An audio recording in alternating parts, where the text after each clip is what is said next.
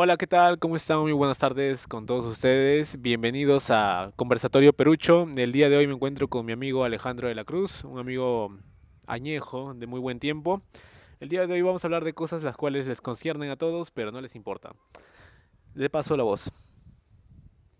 Ah, bien, eh, hemos empezado este proyecto eh, en este canal que eh, es de opinión, pero trataremos de no, no tocar eh, temas sensibles. No, no, habrá- no hablaremos de, por ejemplo, personas que han sufrido ¿no? agresión, como este programa, ¿cómo se llama? Ah. huevadas. Sí, hablando, eh, hablando huevadas, o sea, trataremos de no tocar personas que hayan fallecido, no tocamos de personas que han sufrido agresión sexual o, o hayan sufrido algún tipo de agresión, ¿no? Eh, esos temas sensibles trataremos no tocarlos, simplemente. Y, quizá lo hablemos, pero nos lamentemos y ahí, ahí queda. O sea, en lo menos posible hay que tratar esos temas porque no, no queremos tener problemas. Claro, ¿me permites? Te quería hacer una pregunta que no te la he hecho hasta hoy. Em, si bien me dices que vamos a lamentarlo, ¿crees que pueda nuestra, no sé, la manera de lamentarse sea algo hipócrita, creo yo? Ya que si bien vamos a tener, obvio, las noticias, ¿no? Las calientes, por así decirlo, ya, eh, no nos vamos a lamentar de la muerte de un asesino serial, pues, ¿no? O de un violador de niños. Sí, pero, pero el per- es, claro, no de, de personas que han sido culpables, pero es que es que es que puede pasar que seamos muy criticados por hablar de, de X persona, ¿no? O sea, eh, mejor no tomar- tocar esos temas. Lo que quería tocar hoy día, el tema es lo que se va a dar, ¿no? El, el partido eh, Perú-Uruguay, ese partido que quería hablar. Sí, yo justamente eh, estoy también, si bien emocionado, también tengo las expectativas muy bajas. Y no por un hecho de que no me guste Perú como selección. O sea, creo que es como un familiar, ¿no? Como hablar de un familiar. Sabes en el fondo que está arraigado a tu ego, ¿no? No puedes permitirte perder posiblemente. Eh, pero bueno, por esa parte, o sea, sí me gustaría que gane. Pero también siendo realistas, creo yo que debería de perder de una vez por todas. Creo que debería haber sido eliminado desde. Antes inclusive. ¿Sabes por qué? Eh, porque en realidad, o sea, las personas, los jóvenes, los adultos, los señores, discúlpenme, eh, tienen muy poca inteligencia emocional. Y yo no soy quien para hablar porque a veces pierdo los estribos, pero considero que en realidad eh, dejarse, no manipular, pero influir tal vez de una manera anímica en el trabajo, en la, eh, académicamente, bajo 11 jugadores, una selección, pues bueno, creo que está muy mal, ¿no? Y es un cambio cultural el cual también debe comenzarse desde mucho ya. Claro, por así decirlo, ¿no? Desde ahora, por así decirlo. Eh, bueno, yo espero que, que gane Perú. O sea, obviamente es como que si fuera mi familia, ¿no? O sea, cada compatriota es como si fuera una familia. Pero también hay que ser realistas. O sea, no, no, no voy a decir, oye, que gane, que gane, que gane, pero también veo que altas probabilidades de que Uruguay gane. Pero yo, yo espero que Perú gane, ¿no? Pero siempre hay que ser lógicos, siempre hay que ser lo más objetivos posible, ¿no? Pero si es que llega a perder, hay probabilidad de que pase el repechaje, o sea, es- están ahí, o sea, ambos están compitiendo por ir al repechaje.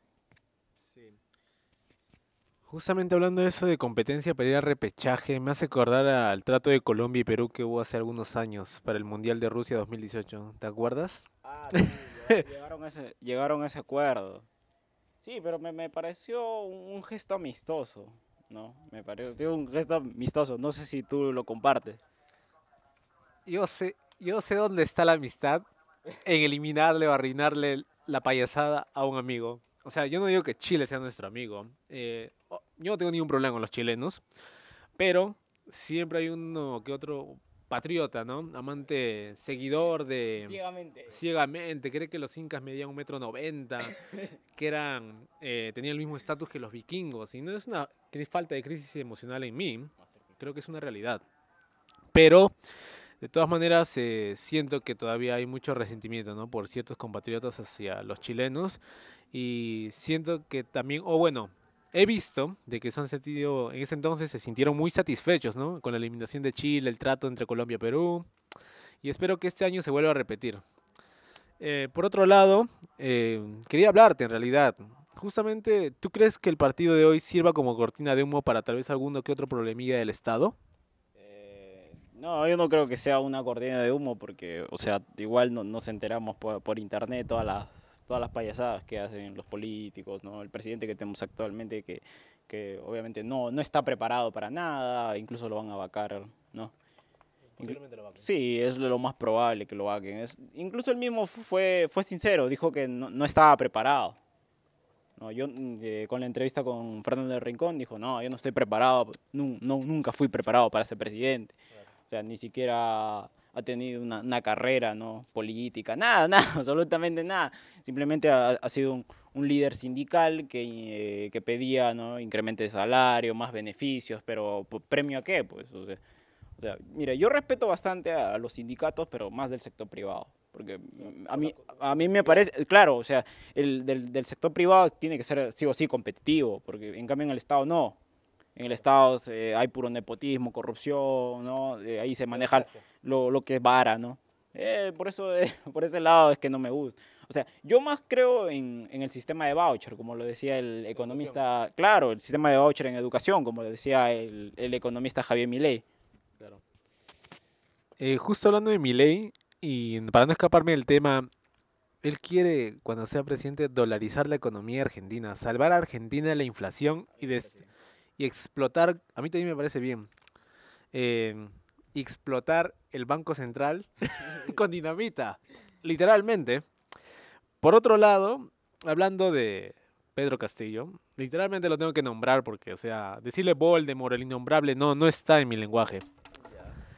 Pero eh, sí, justamente en esa entre entrevista que hubo, para CNN fue, eh, mencionó, ¿no? Que no estaba preparado, que nunca había sido preparado, que él conocía al pueblo, conocía a los peruanos, pero lamentablemente yo creo que su discurso solamente genera divisionismo. Divisionismo y nos muestra que si bien el Perú no debería ser visto como una empresa, podría ser visto como una organización. Y esta organización requiere de un gestor que esté capacitado. Al no tener un buen a una buena persona tal vez o a un buen profesional para gestionar ciertos problemas que un profesor no puede, disculpándome con todos los profesores sin menospreciar su trabajo, eh, creo yo de que está generando solamente divisionismo el tipo y tiene los días contados. Me gustaría que sea así en realidad. Claro, es una persona que no tiene el mínimo conocimiento básico, básico de economía. Hemos visto las entrevistas de Diego Acuña, no sabe qué es monopolio, cree, cree que incrementando el 10% del PBI en educación se va a mejorar eh, la calidad educativa. No, no se trata de eso. O sea, yo estoy a favor de que se incrementen los recursos para educación, pero, pero que los controlen los padres, eso sí, con un sistema de voucher.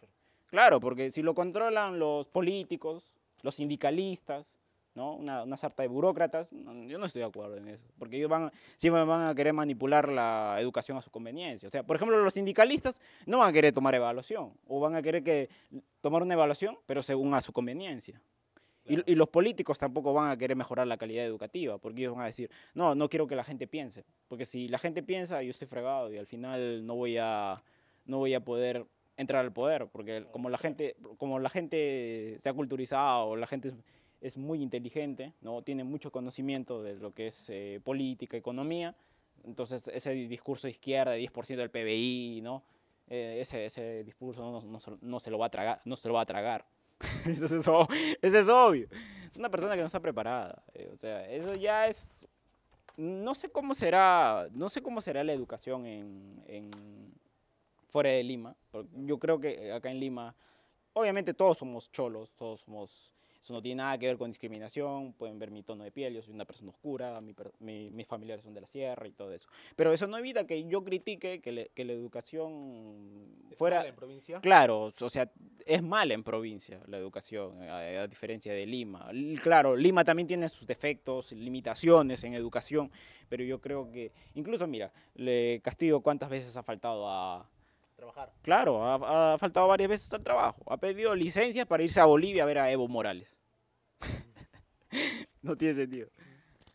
Comparto mucho tu opinión en realidad y si bien puede sonar un poco despectivo, ¿no? El, tal vez el mensaje que yo y mi compañero queremos dar respecto a eh, la educación en provincia en Lima, no siento que haya una cierta diferen diferenciación, pero siento que es mucho más notorio acá en Lima, ya que lamentablemente eh, por el mismo empuje y segmento socioeconómico en el cual vivimos, eh, estamos mucho más presentes en lo que respecta a las noticias, estamos eh, la cultura mainstream, las noticias digitales, medios tradicionales, todas esas cosas, y es por ende que se va a hacer mucho más amarillista el tema, ¿no? Claro, nos enteramos de todo. O sea, gracias a internet nos enteramos de todo. O sea, mira, antes yo creo que era, era más complicado que darse cuenta que el político era un ignorante.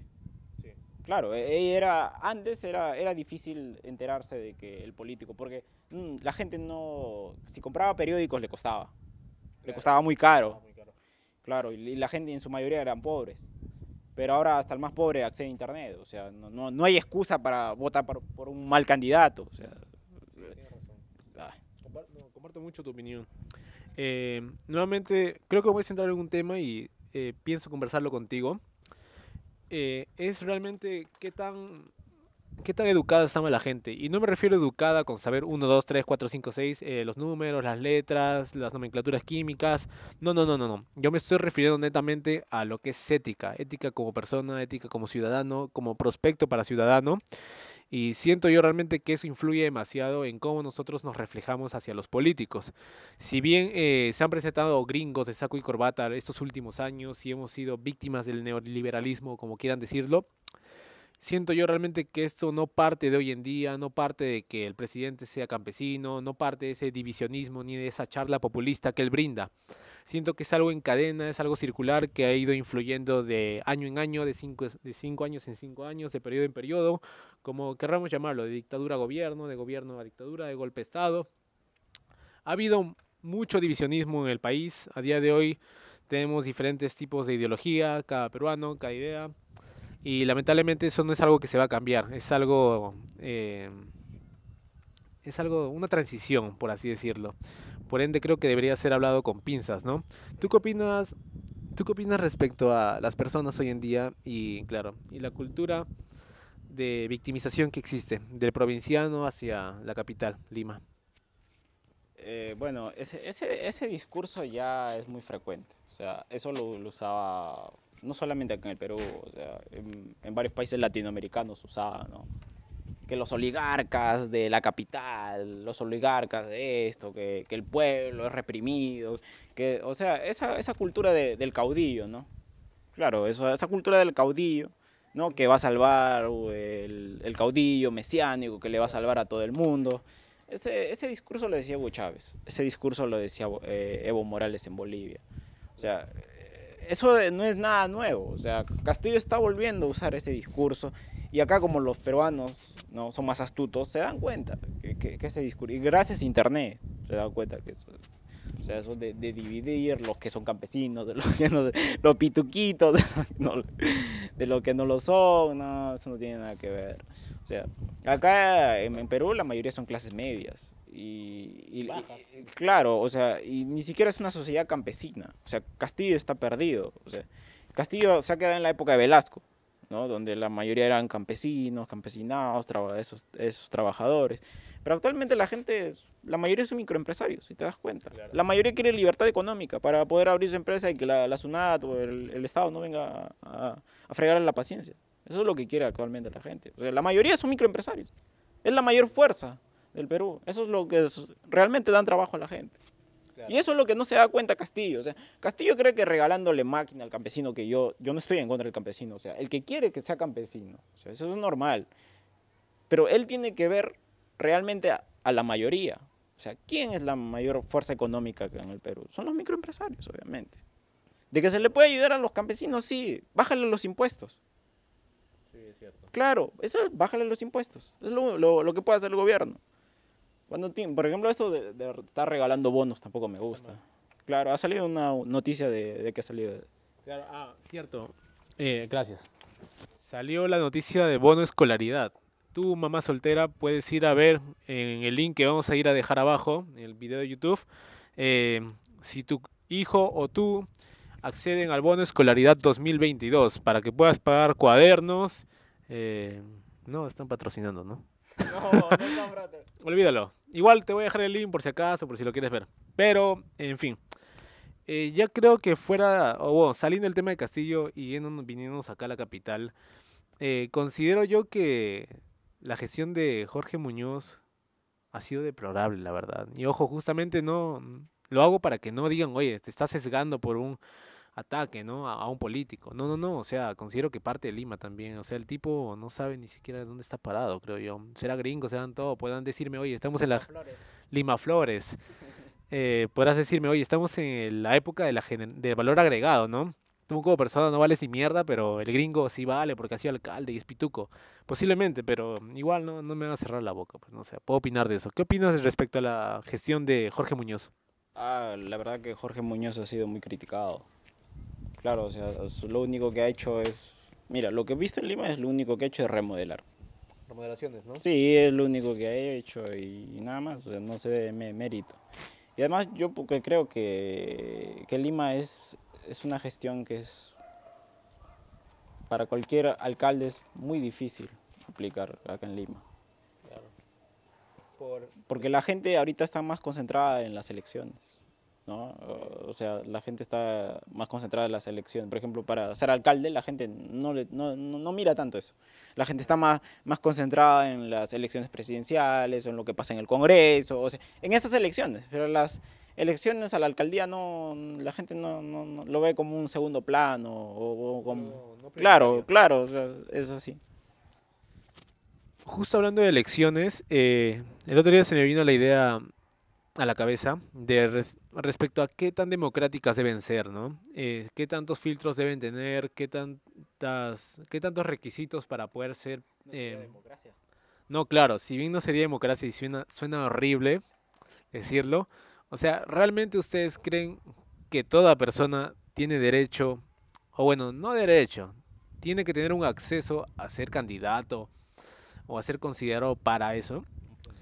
Un funcionario, etcétera. Eh, justamente yo lo digo en base a las últimas, las últimas elecciones. Y o me, tú me decís, oye, tú treintón, ¿no? No soy treintón. Tengo apenas 22 años. O sea, recién me está, recién me está interesando la política desde el año pasado, así que, o sea, compréndame. Eh, pero bueno, o sea, fuera de bromas, voy a ir delante de todos. Tenemos a la señorita Keiko Fujimori, bueno, señora Keiko Fujimori, ¿no? Que si bien al día de hoy no es culpable del todo, eh, tiene muchas investigaciones, cosas que deberían limitar, creo yo, el ingreso a un puesto político, ¿no? Ya que inclusive en el mismo... Claro, tienen que arreglarlo. Eh, George Forsyth también creo que tiene... No, no creo. Estoy seguro de que tiene denuncias por agresión. Vanessa Terques, seguidoras de Vanessa Terques, si están viendo esto, yo estoy con ustedes. Pero fuera de eso, eh, César Acuña, si bien no tiene denuncias, es porque según eh, el libro Plata como cancha dice que lo hace por debajo de la mesa, ¿no? Pero bueno, nos estaríamos metiendo en palabras gruesas, pues. Por otro lado, ¿qué opinas de eso? ¿Crees que deberían existir muchos más requisitos, más eh, limitaciones a la hora de postular para la gente, para los egresados, para los funcionarios? Eh, mira, mira, yo creo que si si se aplica eso, ya no sería democracia, claro, porque en una democracia hasta una persona analfabeta podría claro. candidatear. O sea, claro, si ya tenemos un, un, presidente que no tiene la capacidad. No digo que sea analfabeto, o sea, que sabe leer, escribir, pero ni siquiera sabe hacer un buen discurso. Claro. Claro. Es cierto, es cierto. Se pone a leer todo el discurso, ni, ni siquiera ni siquiera tiene la, el detalle de siquiera... Las muletillas, las muletillas. Claro, o sea... Ah. No, ni siquiera tiene el... Discúlpame. Ni siquiera tiene el detalle que es dar con sus propias palabras, o sea, decir las cosas con sus propias palabras. Mm, claro, o sea, una persona cuando realmente, es, por ejemplo, yo, yo no me siento preparado para ser presidente. O sea, primero porque tengo 25 años. claro, me falta una larga vida, carrera. Claro, una larga carrera, yo no podría. Hay muchas cosas que yo, yo no sé. Por ejemplo, en el sector de transportes no sé cómo solucionarlo. Mm, claro. Claro, por ejemplo, yo creo que el, sistema de, educación debe ser un sistema de voucher. Claro, Porque, por ejemplo, Castillo dijo 10% del PBI en educación. Eso no, eso no se va a poder, eso es imposible. Porque mira, si el presupuesto total de la República representa el 22% del PBI, 22, 21, 22% del PBI. O sea, sería casi la mitad del presupuesto. Claro, o sea, el 10%, o sea, casi la mitad se va. Y, o sea, eso no se podría hacer. O sea, si alguien revisa los números, los datos, no se va a poder, eso es imposible. Claro. Eh, bueno, nos despedimos. eh, hemos grabado lo que hemos podido. Espero les haya gustado demasiado. Si les ha gustado, realmente agradeceríamos mucho las donaciones que vamos a dejar, tanto de Yape como Plin. Y si nos estás viendo del extranjero, puedes apoyarnos mediante un PayPal. Agradeceremos mucho tu contribución para mejorar eh, la viabilidad de este canal, poder llevarlo a mucho mejor y mejorar, ¿no? Todo, de las sillas hasta los asientos, porque nos suele el trasero a veces estar sentados así mucho tiempo. Así que, bueno, te dejo despedirte. Bueno, yo fue un gusto y hasta luego.